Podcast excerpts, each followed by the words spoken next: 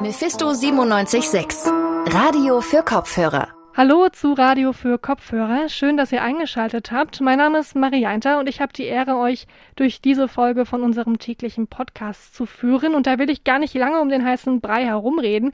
Wir haben nämlich eine pickepackevolle Folge für euch vorbereitet. Denn es wird um Musik gehen. Die Ursons, die haben ein neues Album rausgebracht. Das heißt Tour Life for Life und unsere Musikredaktion wird euch gleich mal berichten, ob es sich lohnt, da reinzuhören oder nicht. Außerdem wird ziemlich viel demonstriert auf Leipzigs Straßen. Die Lehramtsstudierenden und Dozierenden der Uni Leipzig, die fürchten, dass die Qualität ihres Studiums so langsam den Bach runtergeht. Warum und wieso, das erzählen wir euch gleich. Schön, dass ihr da seid. Viel Spaß bei Radio für Kopfhörer. Wer in den vergangenen Wochen in Leipzig unterwegs war, dem dürfte der regelmäßige Klingeldienstag nicht entgangen sein. Studierende und Dozierende der Universität Leipzig, die sind da auf ihren Fahrrädern vom Campus Jahnallee zum Rektorat in der Goethestraße gefahren und haben da eben ordentlich laut geklingelt. Letzte Woche, da haben sie dann aber das Fahrrad gegen die Bahn eingetauscht und sind nach Dresden gefahren. Und dort haben sie den Protest vor dem sächsischen Landtagsgebäude weitergeführt. Anstoß dafür, das Rektorat der Universität Leipzig hat den lehrbildenden Fakultäten unbefristete Stellen zugewiesen, hauptsächlich für Lehrbeauftragte für besondere Aufgaben, kurz LFBA. Warum gegen diese Entscheidung protestiert wird, das kann mir jetzt Felix Fink verraten. Er studiert selbst Lehramt und ist beim Studierendenrat der Universität Leipzig Referent für Lehramt. Außerdem hat er das Protestbündnis Keine Lehre ohne Zukunft mit initiiert. Das hat in den letzten Wochen auch zu den Demonstrationen aufgerufen. Hallo Felix. Hallo. Ihr kritisiert, dass das Rektorat für die Lehrerbildung in Zukunft mehr Lehrkräfte für besondere Aufgaben einsetzen will. Stattdessen fordert ihr aber, dass Lehrkräfte weiterhin von wissenschaftlichen Mitarbeitenden ausgebildet werden. Was sind denn eigentlich erstmal diese Lehrkräfte mit besonderen Aufgaben? Ja, also ich muss das vielleicht kurz konkretisieren. Wir, unser Problem ist gar nicht so sehr, dass es mehr Le Lehrkräfte für besondere Aufgaben gibt. Es gibt nämlich tatsächlich weniger. Aber unser Problem ist, dass deren Lehrdeputat, also die ähm, Anzahl an Stunden, die sie wöchentlich geben müssen, noch weiter erhöht wird. Ähm, zu, deiner, zu deiner Frage, es gibt im Wesentlichen drei Kategorien von Personen, die bei uns die, die Seminare und auch die Vorlesungen geben. Ähm, das eine ist der Professor Professor oder die Professorin, relativ bekannt, gibt im Regelfall die Vorlesung. Dann ähm, die Kategorie, die eigentlich die Seminare gibt, ist die wissenschaftliche Mitarbeiterin. Ähm, bei ihr ist das Besondere, dass sie sowohl lehrt als auch forscht. Das heißt, sie gibt, ähm, wenn sie befristet ist, ähm, vier Semesterwochenstunden, das sind also zwei Seminare. Und wenn sie sich dann qualifiziert hat und entfristet wird, gibt sie acht Semesterwochenstunden, also vier Seminare. Das ist die richtige Kategorie, die für die Lehre vorgesehen ist. Was im Lehramt aber passiert, und das auch nicht erst seit gestern, sondern, sondern schon seit langem, ist, dass ähm, für die Lehre in den Seminaren hauptsächlich die sogenannten Lehrkräfte für besondere Aufgaben äh, eingesetzt werden. Das Problem dabei ist, dass diese Lehrkräfte für besondere Aufgaben ein enorm hohes Lehrdeputat, also eine enorm hohe Anzahl an Stunden ähm, haben, die sie wöchentlich geben müssen. Das waren bis jetzt 16 Semesterwochenstunden, also acht Seminare. Nochmal im Vergleich dazu, dazu, die wissenschaftliche Mitarbeiterin gibt acht, also die Hälfte, der Professor sechs. Was jetzt die Neuerung ist, ist, dass diese Lehrkräfte für besondere Aufgaben nochmal äh, mehr ähm, Stunden geben sollen, nämlich 20 äh, Semesterwochenstunden, also zehn Seminare. Und da steht für uns fest, also wir sind äh, Dozierende und Studierende in diesem Bündnis, aber auch mit äh, vielen Professorinnen und Professoren, da steht für uns fest, dass damit keine gute Lehre im wissenschaftlichen Bereich mehr stattfinden kann.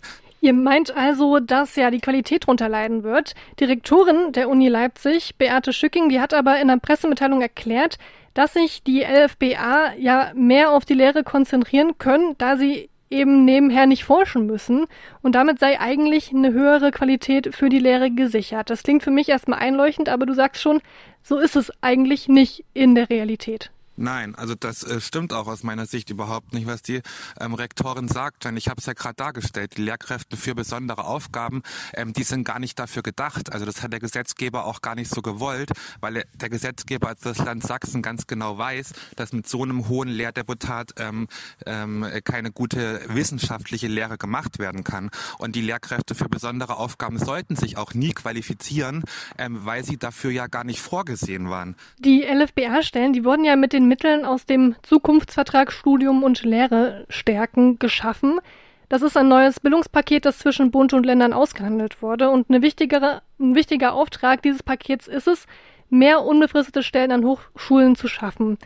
Die LFBA-Stellen, die sind ja auch tatsächlich unbefristet. Ähm, das ist dann aber doch zumindest so ein bisschen ja Teil dieses Zukunftspakets oder seid ihr auch generell, seht ihr Probleme bei dem Zukunftspaket generell? Also zu dem Zukunftspaket bin ich persönlich äh, kein Experte. Da gibt es sicherlich auch Probleme, aber ähm, im Titel ist ja schon ähm, genannt, also dass die, ähm, ähm dass das Studium und die Lehre gestärkt werden soll. Und wir sind auch sehr froh darüber, dass ähm, Stellen entfristet werden. Das war auch immer unsere Forderung und das, äh, da setze ich auch einen Punkt dahinter auf alle Fälle. Ähm, jedoch ähm, ist es dann in der Konsequenz jetzt so, dass unbefristet diese schlechten Bedingungen sozusagen zementiert werden. Also weil man stellt unbefristet die Leute mit diesen mit diesen Hochdeputatstellen ähm, an, was das, was zur Folge hat, dass in den nächsten 20, 30 Jahren, solange wie die eben auf diesen Stellen ähm, sind, ähm, sich da nichts verändern wird. Und deswegen sind wir sehr dafür, ähm, das zu verändern viele Verträge aus diesen Finanzpaketen, also dem Hochschulpakt 2020 und dem Bildungspaket Sachsen 2020, die ja enden jetzt im Laufe des Semesters beziehungsweise diesen Sommer. Welche Folgen hat das denn für Studierende? Ja, also die ähm, aktuellen Verträge enden zum 31.12. diesen Jahres. Die neuen Verträge sollen dann zum 1.1. nächsten Jahres be äh, beginnen. Das sehen wir ja ganz offensichtlich. Ähm, das ist mitten im Semester. Wir bezeichnen das Semester deswegen als Bruchsemester, denn es hat zur Folge, ähm, dass bis zum 31.12. vor mir im Seminar eine Person steht und ab 1.1. dann wahrscheinlich eine andere. Ähm, das hat dann ganz praktisch zur Folge, dass eben dieser Wechsel der Dozentin äh, stattfindet und auf der anderen Seite auch in der Prüfungsleistung die neue Dozentin ja gar nicht weiß, was im größten Teil des Wintersemesters, also vor vor dem Jahreswechsel ähm, geschehen ist. Und das äh, kann für die Studierenden äh, schlecht eine gute Sache sein. Es entstehen also nicht nur Finanzierungslücken, sondern eben auch Lücken in der Qualität der Lehre, meinst du? Ja. Wie, wie gehen denn andere Hochschulen in Sachsen damit um? Ja, die anderen Hochschulen haben sich anders entschieden und ich kann auch gar nicht verstehen, warum sich die Uni Leipzig so entschieden hat. Dazu muss man wissen, dass der, dass der sächsische Staat, also ganz konkret der Wissenschaftsminister ähm, Sebastian Gemko, ähm, den Universitäten zugesagt hat, ähm, die, die Gelder aus dem alten Paket für ein Jahr ähm, weiter zu finanzieren, also bis zum äh, kommenden Wintersemester 21. Das heißt, äh, die Universitäten Dresden und Chemnitz, also die beiden großen, die auch nach ähm, Lehrerinnen und Lehrern Lehrer ausbilden, haben sich dazu entschieden, ähm, die Verträge einfach zu verlängern der jetzigen Leute bis ähm, zum Wintersemester nächsten Jahres. Das hat im Wesentlichen zwei Vorteile. Der eine Vorteil ist, dass äh, sozusagen dieses Bruchsemester ähm, verhindert wird, also dieser Dozentenwechsel mitten im Semester. Und der andere Vorteil ist, auf den wir auch äh, fokussieren, ähm, dass man dort Zeit hat, um sich genau zu überlegen, welche neuen Kategorien ähm, an, an Personal, an Dozentinnen und Dozenten man jetzt schafft schaffen möchte für die nächsten 20, 30 Jahre. Ähm, und dazu muss der Sächsische Landtag auch noch seinen Haushalt beschließen, ähm, den Doppelhaushalt. Und das passiert erst im April nächsten Jahres. Das heißt, die Uni weiß auch noch gar nicht, die Uni Leipzig und die anderen auch, wie viel Geld ähm, sie bekommen und ähm, handeln jetzt in einer Hauruck-Aktion äh, zu Lasten der Studierenden und vor allem natürlich der Dozentinnen und Dozenten. Ähm, und da hat, hat sich Dresden und Chemnitz mit der Weiterbeschäftigung um neun Monate natürlich durchaus besser entschieden. Jetzt habt ihr letzten Mittwoch ja vor dem Sächsischen Landtag in Dresden demonstriert und dort ist in der Aktuellen Stunde ist es auch darum gegangen, wie das Land Sachsen das Zukunftspaket umsetzen kann. Und ihr wart auch einigermaßen erfolgreich, denn Politikerinnen und Politiker der Fraktionen SPD, Grüne und der Linken, die haben das Rektorat aufgefordert, die, Stellungszu die Stellenzuweisung zurückzunehmen. Kannst du dazu vielleicht noch was sagen? Weißt du, wie das jetzt weitergeht? Ja, also wir waren als Bündnis auf alle Fälle sehr froh, dass uns ähm, Politikerinnen und Politiker vor allem dieser drei Parteien ähm, unterstützt haben und wir waren dann auch ähm, überrascht über die deutlichen Worte im Landtag. Denn man muss ja sehen, das ist nicht so häufig, dass eine einzelne Universität so direkt ähm, kritisiert wird. Und ähm, insbesondere die Abgeordneten Holger Mann äh, von der SPD, Anna Gorski von der Linken und ähm, Frau Meicher ähm, von der von den Grünen ähm, haben deutlich gemacht, gemacht im Landtag, dass das, was die Universität gerade macht, nicht das Ansinnen des Geldgebers ist äh, im Rahmen dieses Zukunftsvertrags Studium und Lehre stärken. Ähm, und die haben dann relativ deutlich eben gesagt, ähm, dass die Universität hier umsteuern sollte. Und was wir uns jetzt wünschen, ist, dass die Politik, wenn sie sozusagen ähm, das genauso sieht oder sehr ähnlich sieht wie wir, dann ihren Einfluss ähm, auf die Universität nimmt, sicherlich in Form des Wissenschaftsministers, um die Universität aufzufordern, auffordern, freundlich gesagt, im Notfall zu zwingen, ähm, anders zu handeln. Das sagt Felix Fink. Er ist Lehramtsstudent und Referent für Lehramt beim Studierendenrat der Universität Leipzig. Danke dir, Felix. Wir kommen jetzt zu unserem Album der Woche. Und das kommt dieses Mal aus Stuttgart von den Orsons. Deren neue Platte, die trägt den Namen Tour Life for Life und da geht's hoffentlich um viele pikante Geschichten aus dem Tourleben der vier Rapper. Die Orsons, das sind Tour, Cars, Meckes und Bartek und wie es bei denen auf Tour so aussieht, das weiß hoffentlich jetzt meine Kollegin Emma Dressel aus der Musikredaktion. Hallo Emma. Hallo. Also Tour Life for Life, da liege ich mit meiner Vermutung richtig, dass wir da bei dem Album so ein paar Backstage-Geschichten serviert bekommen, oder? Ja, ganz genau. Also man bekommt hier Einblicke in das Tourleben der vier Rapper, denn das Album entstand direkt auf ihrer Tour zu ihrem letzten Album Orson's Island. Und auf der neuen Platte, da gibt es Höhen und Tiefen, genauso wie das bei einer Tour halt ist. Also es wird Party gemacht, aber man kriegt auch die düsteren Seiten mit. Ähm, zum Beispiel, dass man immer abliefern muss und auf die Bühne gehen, auch wenn es einem gerade vielleicht gar nicht so gut geht. Die Show muss weitergehen. Zerstockte so, als wäre nichts geschehen. Das Publikum wartet, das will ich sehen. Reiß dich zusammen, nützen diese Tränen. Also ich muss sagen, ich bin von den Orsons ja eher so gute Laune-Songs gewohnt. Der, der ging jetzt gerade so ein bisschen, oder ja, der ging eigentlich komplett in eine andere Richtung. Was ist denn da los? Ja, das stimmt. Aber an Party-Hits mangelt es eigentlich nicht auf der Platte. Diesmal wurde auch viel mehr Wert auf die Musik und die Produktion gelegt und so entstand ein sehr viel tanzbarerer Sound. Da ist der Text auch mal in den Hintergrund gerückt. Ich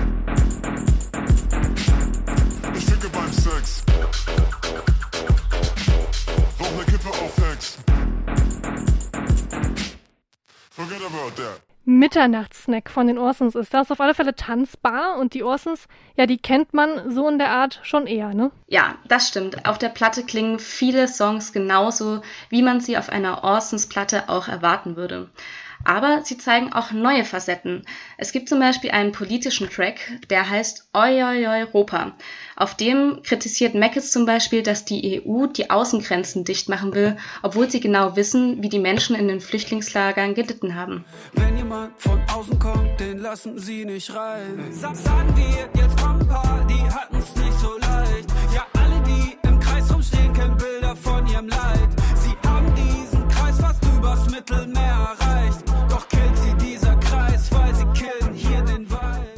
Also sind wir da jetzt wieder bei einem ernsteren Thema von den Orsons. Würdest du denn sagen, dass die Orsons so ein bisschen erwachsener geworden sind mit der neuen Platte? Im Vergleich zu ihren etwas älteren Alben auf jeden Fall.